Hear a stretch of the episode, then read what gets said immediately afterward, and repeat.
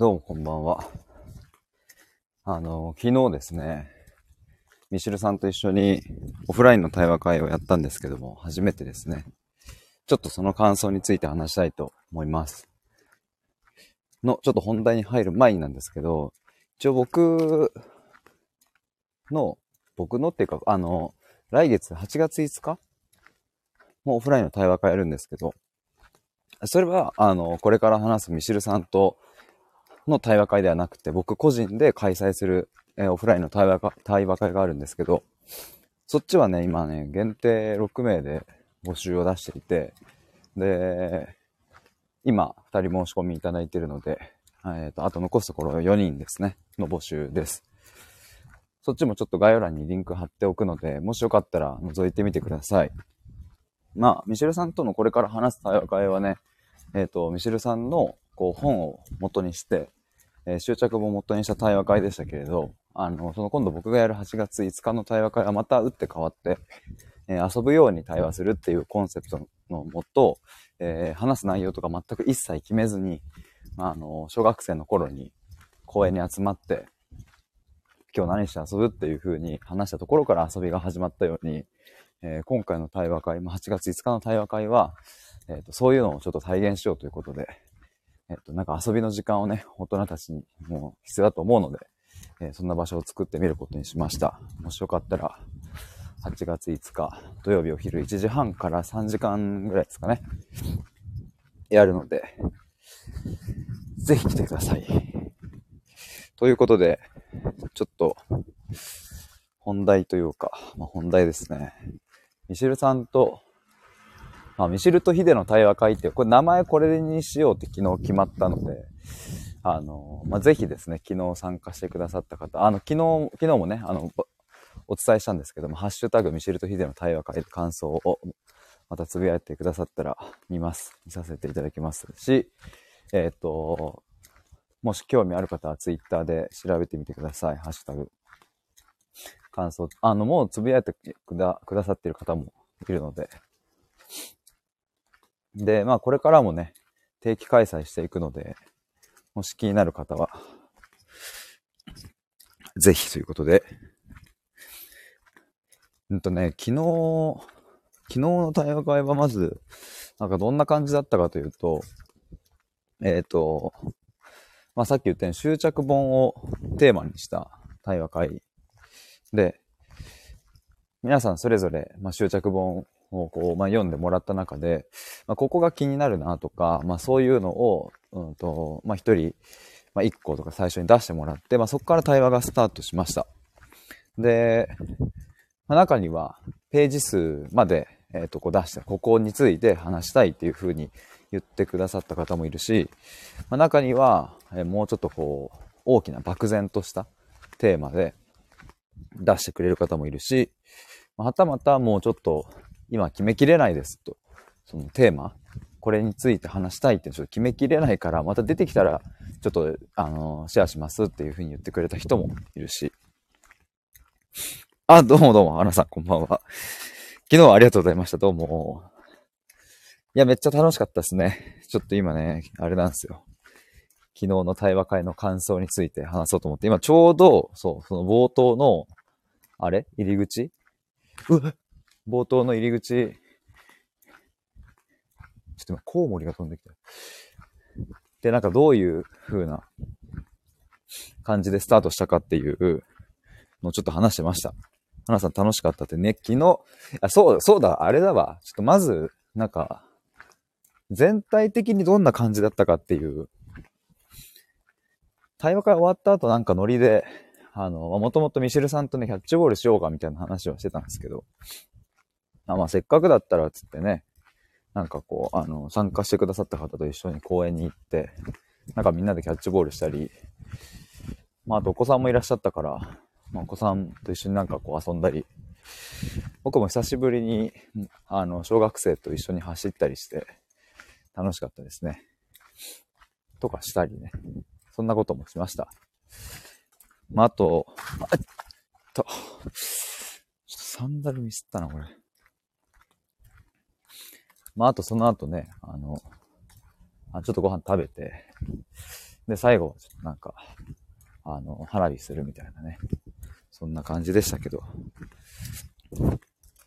ちょっと待ってな、このサンダルが、えぐいな。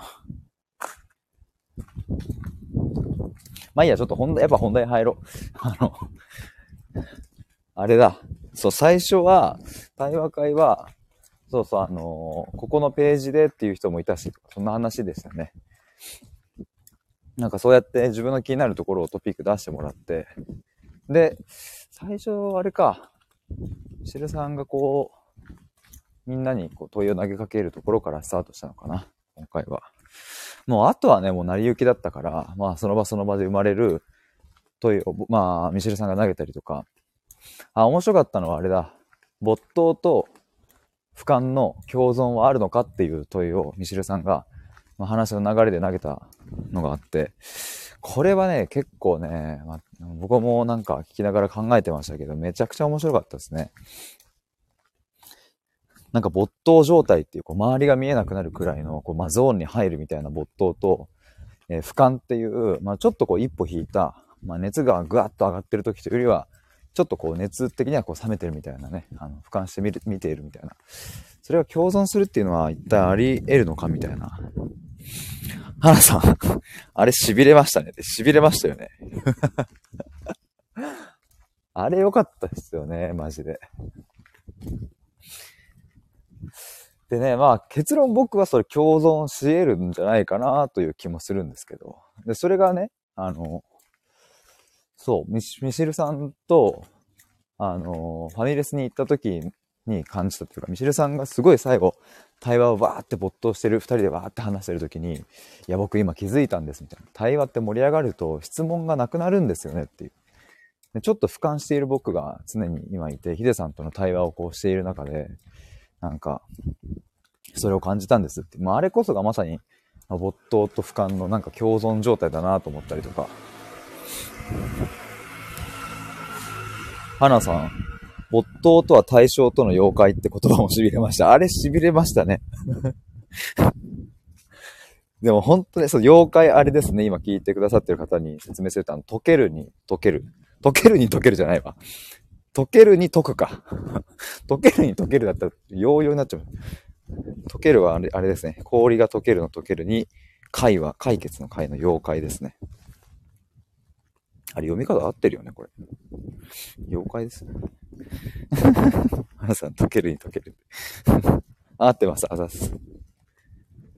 そうそう、だからもうなんか、そうそう、昨日あれ、なんか本、そう、花さんとかも本を読んでる時めっちゃ没頭するみたいな話してて、その瞬間に花さんはこう、本という対象と、まあ、妖怪していると溶け合っているみたいな、そんな話をミシェルさんしててね。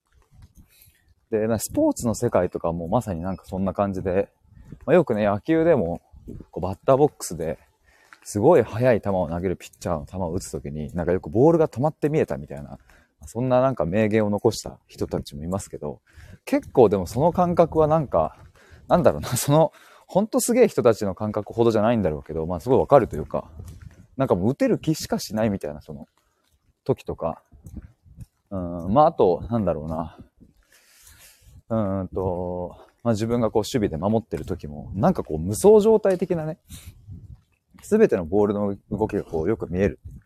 で、しかもその時も、うんと、ボールだけじゃなくって周りのランナーだったり、敵味方の動きだったり、そういうのもこうバッと見えたりとか、まあバスケとかの方が例え的には分かりやすいのかね。なんか、バスケとかこうノールックでね、パスパンって出したら後ろに目があるんじゃないかみたいな。あの瞬間とかもそのフィールドと溶け合ってるみたいな感じ。だから、なんか自分とそれ以外がなんか、もうほんとそれ、もうまさにこの時計、溶解して全部溶け合ってるみたいな。あれは結構だから、没頭と俯瞰の共存だなってちょっと思いますね。ちなみに花さんなんかあと他にこれ面白かったっていうのあります？対話会でなんかあの、残ってる言葉とか質問とか、誰かの、誰かのなんか。あ、そう、誰かのなんかで言うとね、そう、昨日は別にあの、一応僕がまあちょっとこう、ちょっと司会っぽいこと言ったりとか、まあ、ミシェルさんも問いを投げたりとかしたんですけど、あの、参加者の方が、参加者の方に質問したりっていうシーンもたくさんあって、それがすごい良かったですね。花さん、皆さんの愛について聞けて嬉しかったです。あー、あれ良かったな。確かに。そうだ、花さん、あの、終盤に花さんが、あれ終盤だよね、多分ね。あの、問いを出してくれて。なんか皆さんの中にある愛についてのイメージと感覚、そういうのをなんかこう知りたいっていうのを言ってくれて、あれ良かったっすね。確かに。なんかね、僕の感覚だとあそこら辺から、なんかね、2段ぐらいぐぐっとこう深く入ってった感じがして、空気感的にね。なんかそれがすごい僕は良かった。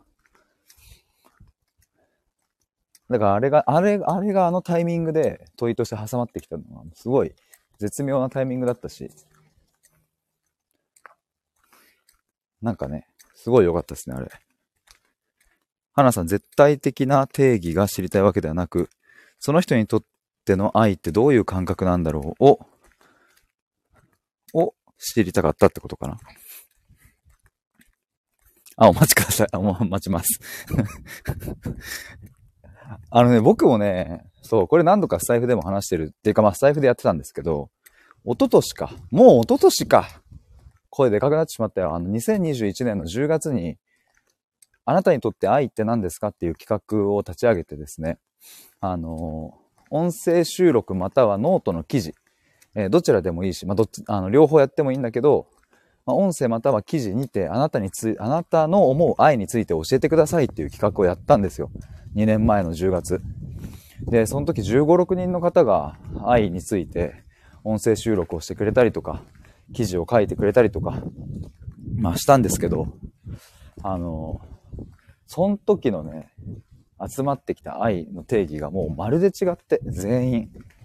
もう震えましたね。震えたっても最高。もうやっぱそうだよね。みんなそれぞれについての愛あるよねっていう。すっごい良かったもん。皆さんの聞けて。あ、あーちゃんさん。こんばんは。昨日はありがとうございましたと。アナさんだって。そう、あーちゃんさんも昨日ね、参加してくださって、ちょっとね、今ね、そう、花さんに昨日のその対話会で、なんか記憶に残ったことというか、なんか、何？なんか印象的だった問いとか、テーマって何かありますか？みたいな話をちょっとしてて。で、今、花さんがね、あの、愛について聞けて嬉しかったですっていう風に言ってくれたんですけど。花さん、うわ、素晴らしい企画。ありがとうございます。花さん、いろんな種類の愛を知れて幸せでしたね。そうなんですよ。いや、僕もなんかやっぱね、あれやってすっごい幸せだった。あの、あの時に多分収録、あの時は2年前でもずっと同じことを言ったんですけど、いや、なんかそれこそエーリヒ・フロムの愛するということというベストセラー本はあるけど、あれはさ、まあ、その1950何年とかかな？出たの？56年とかかな？の本でベストセラーで、まああんなにこう、まあ素晴らしいベストセラーない、ないのかもしれないけどさ、でも2021年10月現在を生きている今日僕のこの僕たちが愛についてどう捉えてるかなんていう本はこの世界にないから、僕はその2021年10月15個の愛の定義を集めたという点で、こんな貴重な、まあ本ではないけどね、こんな貴重なもんないだろうっていう、もう本当に皆さんありがとうございますって言って、もずっと興奮してた。なんか、今日生きるそれぞれの、なんかそれぞれの人が、もうそれぞれの愛が、僕の元にこうバーって集まってきて、まあそれに対して僕は一個一個ね、全部こう、なんかアンサー収録みたいな形でね、僕の感想を一人一人に対して、あの、公開であげたんですけど、やっぱすごいよなと思って、なんか、これだけの定義が違うのがさ、バババって集まってくれて、なんかすごい僕幸せだった、それは。っていう愛のことも話しましたが、あとどうでしょうかなんか、花さん、あーちゃんさん。なんか印象に残った。まあ別にテーマじゃなくても、なんかこれが良かったみたいな、なんか、そう何？話した内容だけじゃなくても。わ、オロナミン C の見て、花さん、混色思考。混色思考よかったですね。そうそうそう、か混色思考ね。これはね、僕も、そう、昨日話題に出ましたけど、ミシルさんとファミレスで話したとき、初めて話したときかな、混色思考ってめっちゃいい言葉っすね、とかって言ってて。で、昨日も対話会の中で、その、ま、グラデーション思考みたいなものだと、割とこう、なんか何、白と黒でこう幅が、端が決まってるみたいな話があって、あれめっちゃ良かった。確かにと思って。グラデーションで考えようっていう時って、なんか両極はあるんですよね、白と黒で。で、その間のグレーとか、そういうグラデーションで考えようってなるけど、いや、そもそもそうじゃなくても混色だっていう、それこそがこう、なんか白黒思考の、まあ、対になるものだな、みたいな。花さん、グラデーションっていうより、えー、いろんな思考、思考、あ、いろんな思考じゃないわ。なんでこれ思考って読んだんだろう。ちょっともう一回読みます。グラデーションっていうより、いろんな色が混ざってるのがいいっていう。うん。それ、本当に良かったな。あーちゃんさん、自分の環境や体験によって愛の定義も広がったり変わっていくのかと感じて、よりいろんな体験していきたいと思いました。確かに。でもそうだな、ほんと。なんかね、その執着の話もあーちゃんさん出してくれたけど、なんかその先にある愛みたいなものもさ、ね、なんか、なんかちらっとそんな話も昨日あったけど、結局執着しきったからこそ見えてくる愛もあるしね。それはでもなんか、本当にやっぱ自分の体験として、経験としてないと、実感として伴わな伴わなかったりするからね。花さん、正しさの中にも間違いはあるし、間違いの中にも正しさはあるし、みたいなえー、ミシェルさんの言葉を生で聞けたのが良かったです。確かに。それ僕もすごい印象的だったな。うん。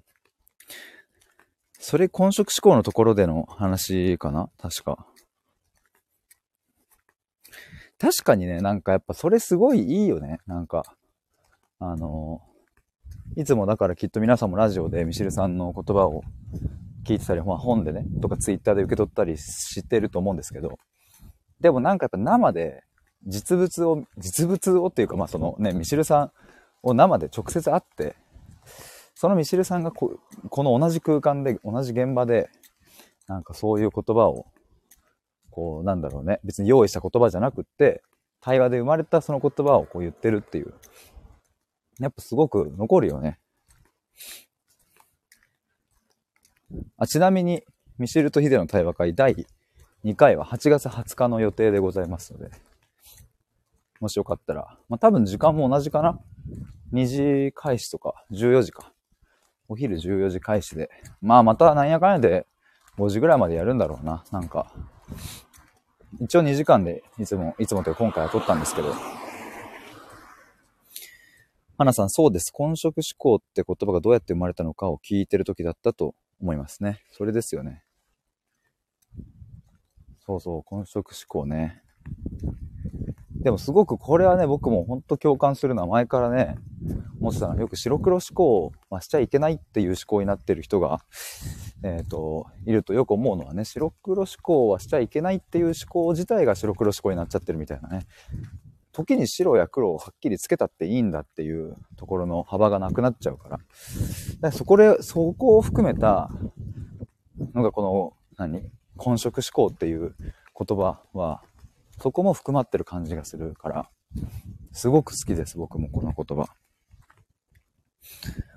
やっぱりオロナミン C が飲みたいので、ちょっと、うわぁ、ライブ配信中に PayPay って使えると思いますか？PayPay? 花さん、そう思うと、いろんな感覚が愛の一文字に収束するのもすごいなって今思いました。えー、っと、愛って言葉が全てを包み込んでる感みたいな。ねえ、そうですよね。話変わる。あー ちゃんさん、ペイペイって流れたら面白い。確かに。まあ、ちょっとやってみようかな。でもなんかいけそうな気しますね。あ、ふわさんこんばんは。ちょっと対話会の感想について話してました、昨日の。でもさ、愛の一文字に収束するってすごい、わかる。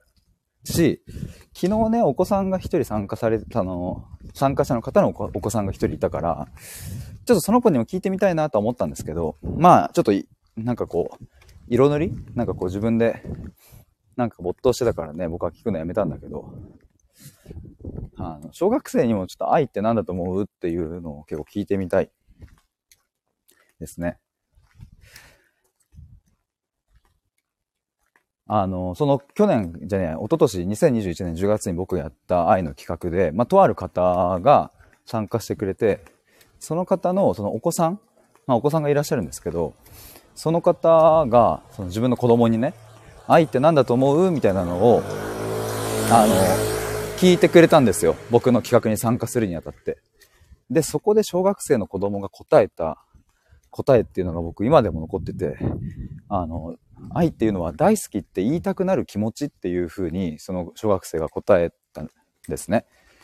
なんか、あ、こんなストレートででもなんかすごいいい表現だなと思って。大好きな気持ちじゃなくて、大好きって言いたくなる気持ちが愛だっていう。なんかすげえ深いじゃんと思って。深いし、いやストレート。でもなんか、なんだろう、ほんとそうだなと思ったりして。結構やっぱ子供から出てくる言葉って、まあなんだろうね。変にこう、色がついてないというか、思考が入らなかったりするから、なんかピタッとくる感じするんですよね。花さん、わあ、大好きって言いたくなる気持ち素敵っていう。あーちゃん、いいですね、と。ね。いいですよね。言いたくなる気持ちっていう。そう、だからね、結構その愛とは何かとかね、優しさとは何かとかね、結構いろいろこう、こう話す題材として、対話の題材としてすごく面白いし、まあそれを話すことで一人一人深まるし、見えてくるものはあるんですけど、まあ一方でこう、考できてしまうがゆえに、そのなんだろうな、そぎ落とされた中にある一つの核みたいなものを出すまでに結構時間がかかっちゃったりして、子供たちはね、意外とスパンとそこをね、あの、第一声で言い当てるみたいなところはやっぱあるんだろうなと思って。なんか他にもね、これ過去に話したんですけど、優しいって何だと思うみたいな。それに対する子供の確か答えが、あの、半分こにする。な、なるほどなと思って、その、要は、自分が食べたいケーキとかさ、お菓子とか、半分こにしてどうぞ。これが優しさだっていう。よく、やっぱつい大人とかね、僕もこう考えるのが好きだからさ、優しさとは何かって問われるとさ、いや、優しさっていうのは、まあこうでこうで、いや、こういう前提に立てばああでこうでみたいな言いたくなっちゃうんだけど、シンプルに半分こじゃんっていう、なんかめっちゃいいと思って、これも。だから僕も結構物事を考えるときとか、対話するときっていうのは、こう、ぐっと深く問いを立てて、あの、行くときもあるし、要は思考でわーってやるときもあるし、でもシンプルにしたら何っていうところもやっぱすごく大事だなと思って。変に格好つけすぎない言葉で表現するっていう。花さん、子供の言葉って研ぎ澄まされてる感じがするって。なんか涙出そうになる。いや、わかるなめっちゃわかる。なんかすごいわかるな。そう、だから僕も、その他、愛の企画とかもやったけど、やっぱ、やっぱね、僕の中で一番印象的だったのはそれだったかな。もちろん皆さんの愛の言葉、めちゃくちゃ良かったけど、最も印象的だったのは僕の中ではそれだったかな。あーちゃんさん、子供の頃は大人より知らない単語が多いからシンプルに考えやすかったかも。それめっちゃあるっすよね。ね。ね、ほんとそう思う。単語数も少ないし、多分単語に紐づく思考の量も少ないから、シンプルだよね。だからそう、昨日ちょっとね、小学生の子がいたから、ちょっと聞きたいなと思ったんだけど、さすがにでも大人たちバーっていたしね。ちょっと緊張もするだろうし。ま後半公園で遊んでた時も最高に楽しそうでよかったなと思うんですけど。だから僕ね、結構ね、一つやりたいのはね、あの、子供たちの中に入って対話会とかやりたいんですよね。小学生とか。小学校低学年の子たちとなんか、対話会的なのちょっと作ってみたいなって思ったりしますね。花さんめっちゃいいですねって。ね、ちょっとやりたいっすよね、これ。いろいろ聞いてみたいな。友達って何だと思うとかも聞いてみたいな。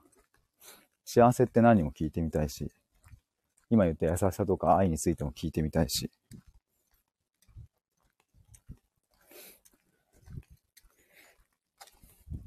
あとどうすか？花さん。あーちゃんさん。昨日の対話会で、なんか、ここ、ここ良かったな、みたいな、ちょっとハイライト的なところあればぜひ、ちょっと教えてほしいですね。僕はちょっとあの、ペイペイにちょっと挑戦してみようかなと。いや、これでな、あの、ちょっとライブ配信終わったらちょちょっとあれ、残念、残念、また、また立ち上げりゃいいんだけどさ、なんかね、ちょっと僕はそろそろコンビニに着くので、いや、でも、そ、そういえばそうだわ。今日、俺一本、あれだ、オロナミン C も飲んでるわ。昼に。一日二本のオロナミン C はやっぱ糖分取りすぎかな。やっぱね。いや、いや、いや、いいでしょう。いや、いいでしょう。散歩してるし。あーちゃんさん、離れるということも関係性っていうのも響きました。ああ、はいはいはい。それね、ミシルさん言ってましたよね。すごいもう分かりみってなってました。でもほんとさ、それこそさ、なんかこう、うん、日本だと特になのかな。まあ離婚とかに対する見方とかってすごくやっぱ、今でも否定的な考えの人ってやっぱ多いよなってなんとなく感じるんですけど、離婚も僕は人、もう愛の形としてめちゃくちゃあるなっていうのはすごく思ってね。まあ10年寄り添ってさ、なんかやっぱお互いの歩むスピードが変わってきたりとか、方向性が変わってきたりなんてことはさ、まあ全然あるしね。あるしねってまあ僕はその経験してないからわかんないんだけど、10年付き合ったことないし。でもまあ数年でもあるわけだから、10年なんか言ったらやっぱあるわけですしさ。まあそこでなんかうまくいかないのをずっと家庭内でやってるよりは、ちゃんと距離取っていく方が子供にとってもね、良かったりとかあるだろうし。離婚っていう言葉じゃない言葉なんか作りたいな、なんか。もうすでに離婚っていう言葉が、ちょっとなんかさ、あんまりいいイメージとして使われなかったりするケースが多いからね。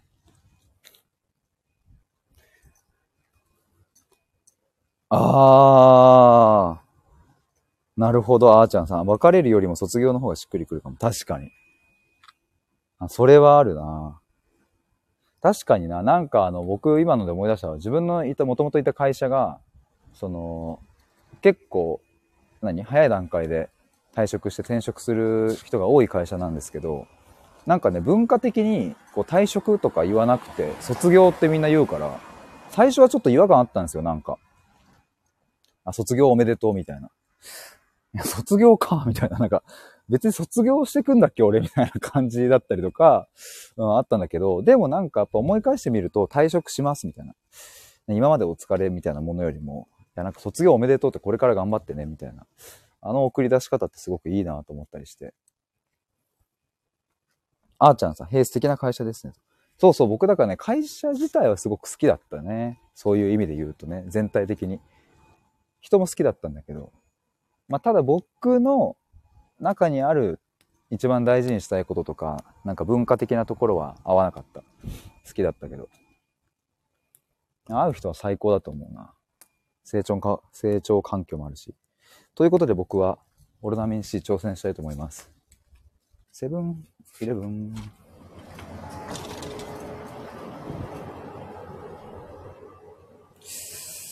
いやー、落ちないことを祈ろう。よし。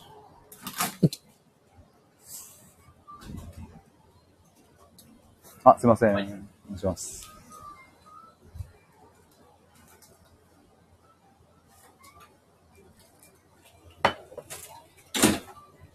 そのままで大丈夫です。お支払い方法をお選び、バーコードを従業員にご提示ください。レシートをお受け取りください。ありがとうおございます。お、落ちなかった。あ、ペイペ聞こえました？ PayPay。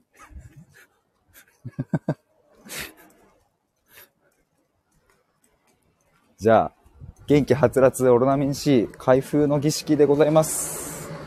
開けます。あら。ほっつ。おーい、いい音。じゃあ皆さん、昨日はお疲れ様でした。乾杯ああ。花さんいい音。あーちゃんさん乾杯 乾杯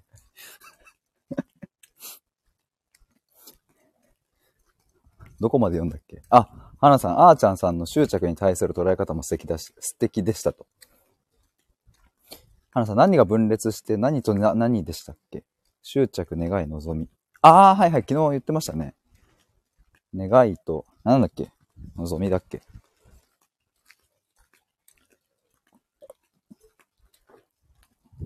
ああ。あーちゃんさんありがとうございます。願いや望みが分裂して、執着と、その、その、ついに分裂？その、読み方合ってるかそのついに、ついに分裂ですね。はい。ありがとうございます。漢字たまにね、本当に。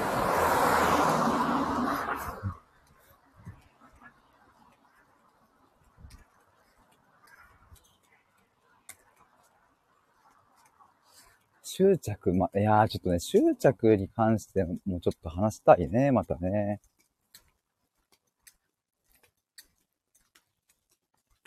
やっぱさ、ミシルさんの本でも書いてあったけど、いっそのこと執着してみるのもありかと思いますっていう言葉に僕はもうめちゃくちゃ共感してね、あの本に書いてあったけど、いっそのこと執着するっていう。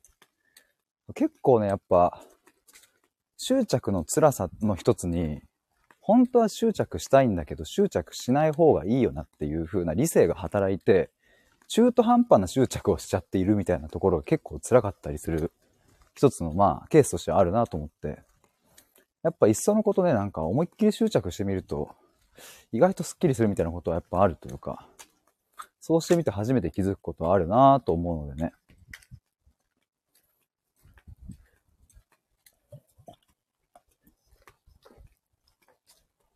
ああ、うまい。やっぱオロナミン C だぜ。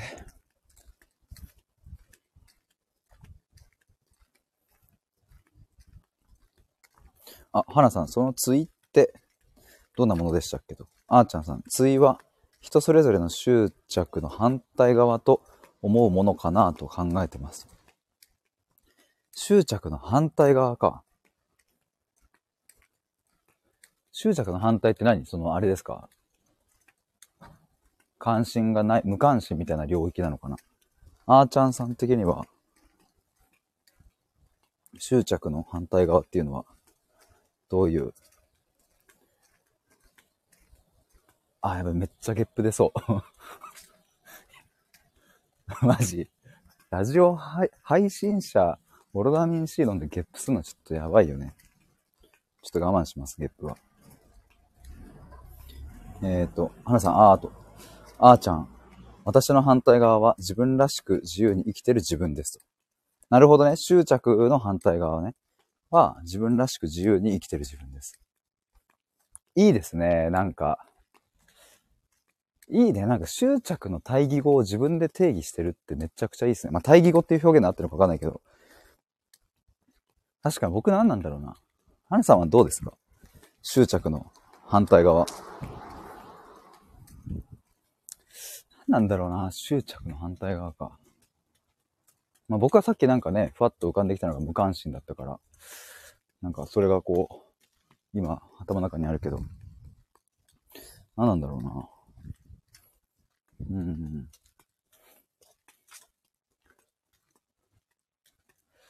そもそも執着って何か、やっぱそういうふうに考えちゃうよね。なんだろうな。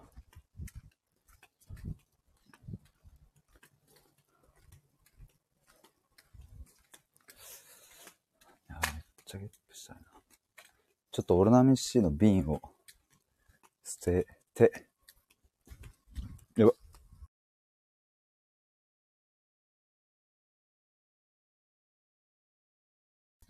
すいません、ちょっと今、さすがに、ちょっと耐えきれなかったので、ミュートしました。ゲップを。ミュート中にゲップ発射しました。そんな言うなよなって別にな。関係ねえの。アナさん。結局言ってるって。アナさん、自分らしく自由に生きてる自分を選んでも、執着を選んでも、元をたどると同じ願いや望みがあるよねって感じでしたけど。はいはいはいはい。あ、そうそうそうそう、そうだよね。あーちゃんさん、右があるから左を認識できるみたいな理論だと思ってます。わかるわ。それは。すごいわかるね。そっか。いや、花さん、ありがとうございます。まとめてくれて。自分らしく自由に生きてる自分を選んでも、執着を選んでも、元をたどると同じ願いや望みがあるよね。いや、だからね、そこに気づけてるかどうかで、やっぱり人間関係の、なんだろう、構築はめちゃくちゃ変わってくると思うんですね。やっぱまあよく僕はね、母親の話をしますけど、なんかそのヒステリックにわーって怒って、まあ家庭内はまあ最悪な空気になってとかね、僕はそれがすごく嫌すぎて、本当になんかまあ自己否定のスタートっていうのは母親からだったんですけども。で、まあそんな母親はなんか、家族を崩壊させたくてしていたわけではなかったということに、まあ癌になってから気づいたりしてね。まあそりゃそうなんだろうなっていうのはまあ普通に考えたらわかるのかもしれないですけど、まあ、表面的に出てくるものがすごくこう嫌な感情だったり、すごくそういうヒステリックな怒りだったりするとさ、やっぱそれはさ、素直に受け取れないから、あれなんだけどね。まあ願いはただ一つ、仲いよく過ごしたい。うん、以上、それだけだったっていうのが、まあ分かった時に、ああ、この母親の、まあ、子供に対する執着とか、家族を幸せにしなきゃいけないという執着とか、強い母親でいなきゃいけないという執着のその裏側にあるものは、まあ、シンプルに家族を思う気持ちだったのかと思うとね、なんとも、これはまた興味深いなと思いますね。花さん、私の思う執着の反対は、去るものを追わず前を向いて進む感覚かなと。ほうほう、なるほど。去るものを追わず前を向いて進む。あれか、花さんが前を向いて進むってことか。そうだよね。去るものを、花さんが、です、ありがとうございます。追わずに前を進む、向いて進む。あー、でもなんかそうだね。わかるな、それも。確かにな。え、それって、だからあれですか、やっぱ。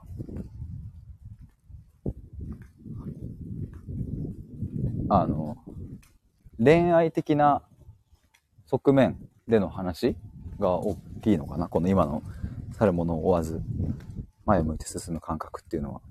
まあ、それとも意外と仕事面とか、なんか友人関係とか、まあ、全般的に思うところなのか、その辺どう、どうですか？あーちゃんさん、花さんの反対を聞いて、花さんの背景とか人生を想像が膨らんで興味湧きますっていう。花さん、あら恥ずかしいっていう。いや、昨日さ、そうそう、最後ご飯みんなで食べてる時の、あーちゃんさんのなんかこう問いかけとかさ、いや、すごくやっぱ興奮しちゃいましたよね、なんか。僕はさ、そういうこう問いとかさ、これみんなどう思うみたいな瞬間とかってめっちゃワクワクするから、その興味、関心の持つ、まあ領域が多分近いっていうのもあるのかもしれないけどね。花さん興奮って。いや、自分、今思った。自分でも興奮しちゃいますって言ってなんかだから今その興奮っていうワードを使った後にワクワクしちゃうっていうふうにすぐね 言い換えたんですが拾われてしまったという。花さん分かりやすいのは恋愛だけど私は友人が大きいかも。なるほどね。はいはい。花さん、あーちゃんさんの引き出し方最高でしたね。たまりませんでしたね。たまりませんでしたよ。いやーなんか6人とかであのぐらいの深い話することって僕、何？その、あ、ご飯食べてる時とかね。ないからさ、例えば友達と3人で飲みに行ってもさ、ああいう深い話になんないし。まあそれはそれで楽しいんだけどね。だからなんか新鮮だったしかもね、サイズでなんかみんなで食べながら。あーちゃんさん、問うのも問われることにも関心がある人たちの時間は興奮でした。やっぱ興奮なんですよ。花さん、ある時期は親しくても、お互いのフェーズが変われば心の距離が変わるのも仕方ないよねって感じかな。ああ、はい。なるほど。すごくわかる。それで、ね、多分僕はね、社会人になってからかな、その感覚。どうなんだろうな。いや、意外と大学からあったかな。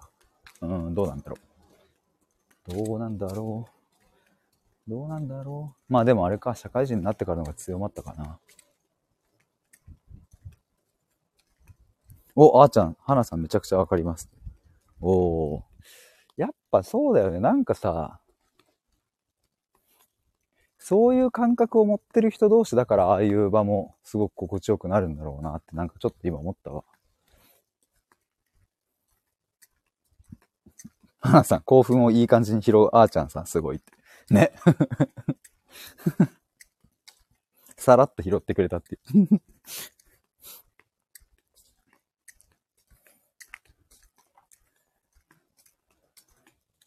でもそうなんだよね。だからなんか、やっぱ僕もすごくタイミングと流れとノリ、これすごい大事にしてるかもな。なんかそれはこう、なんだろうな。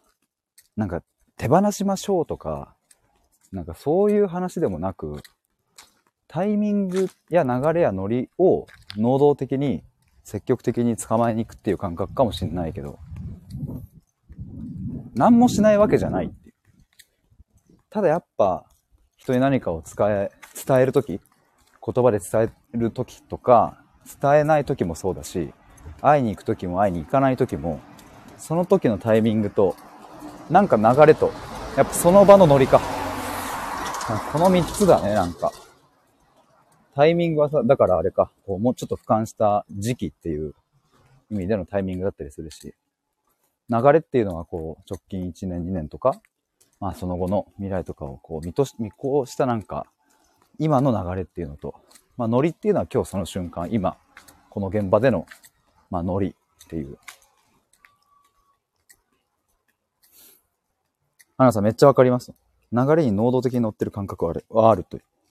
分かってもらえて嬉しいと。そう、だからね、結構僕は社会人、そうだな。そのさっき一社目にいた時は、なんか流れに乗ろうと頑張ってた感じはちょっとあるんだろうな。大学生の時とかもなんとかこの今の自分のくすぶってる感覚とか、うーん、なんかこうもっと自分らしく生きたいみたいなので、どうしたらいいんだみたいな感じでいろいろあれもこれも頑張ってみるとか、もっと自己分析してみようとか、いろいろやってたんだけど、まあ流れに逆らいまくってたなというか、流れるプール逆向きでなんか必死に泳いでるみたいな感じで、まあそりゃ進まないし疲れるよねっていう。まあそれがなんかまあ自分の中ではなくなったから、よきみ沢です。それは。本当によきみ。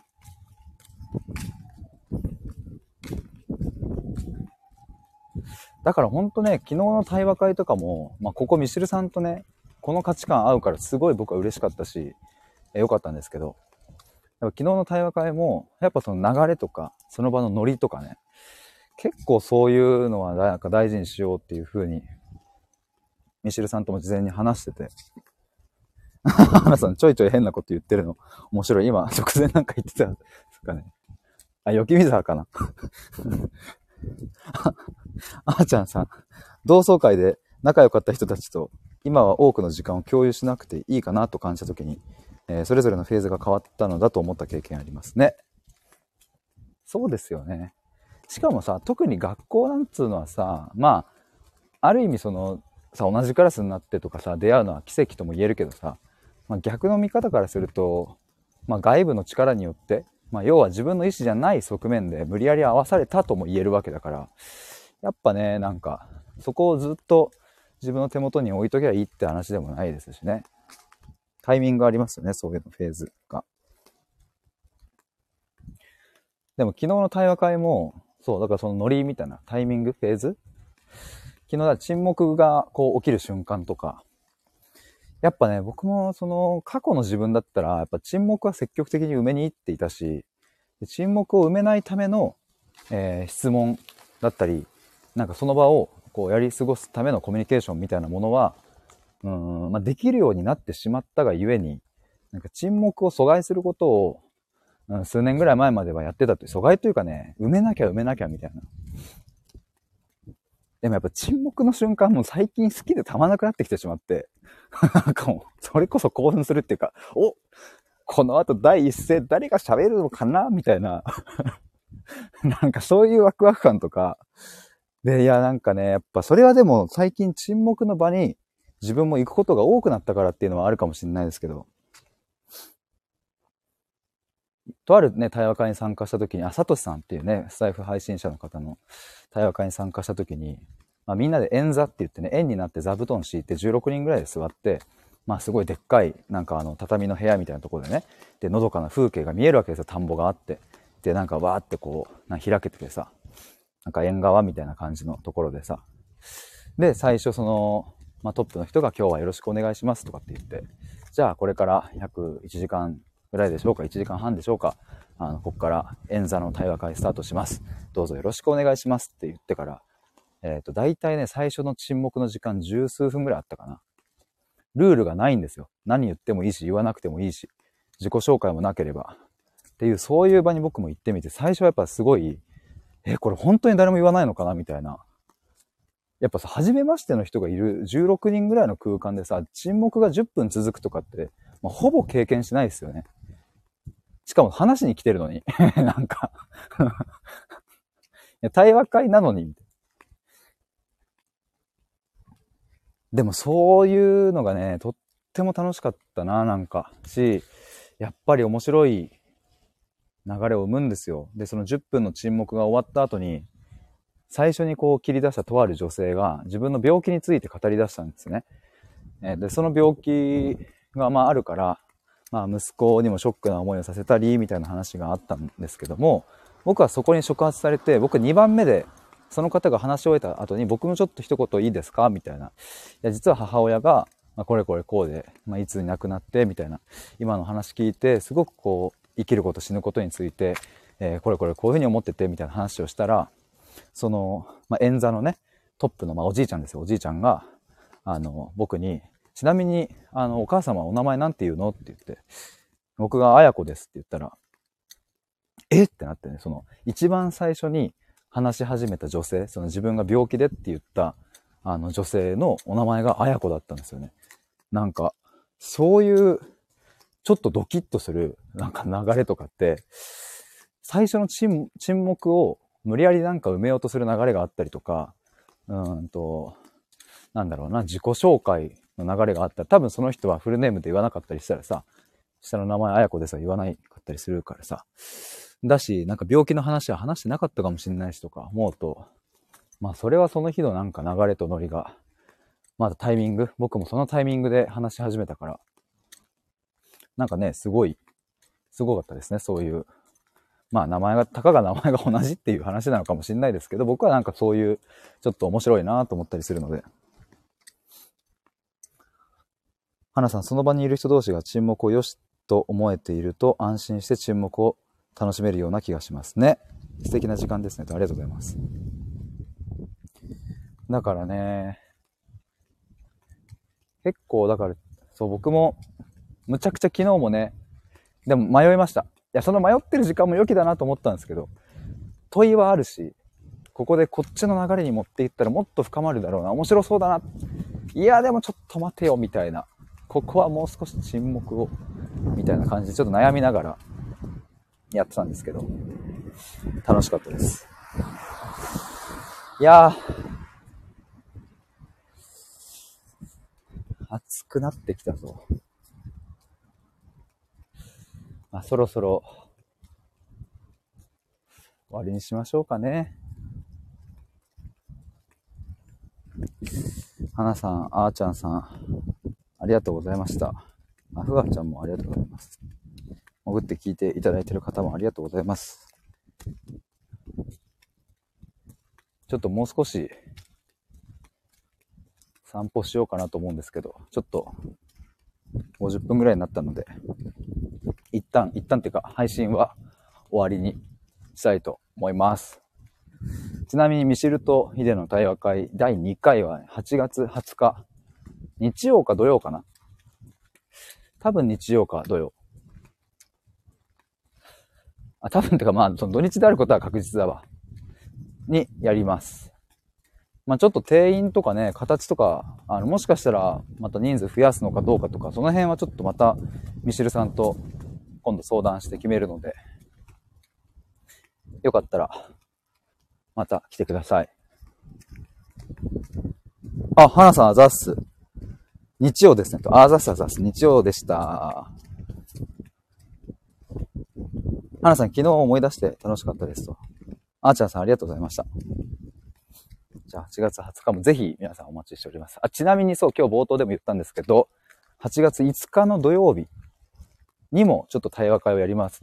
やります。こっちは、ミシルさんは、あの、との対話会ではなくて、僕個人のでやる対話会なので、えー全くその、何、注釈本とかそういうのとは別なんですけど、もしよかったら、こちらも8月5日土曜日のお昼1時半からやるので、概要欄にリンク貼っておきます。あーちゃんさん、チェックしておきます。ありがとうございます。ちょっと今、パッとね、リンクをくれるので、ほい、どうぞ。こちらです。では、ありがとうございました。バイバーイ。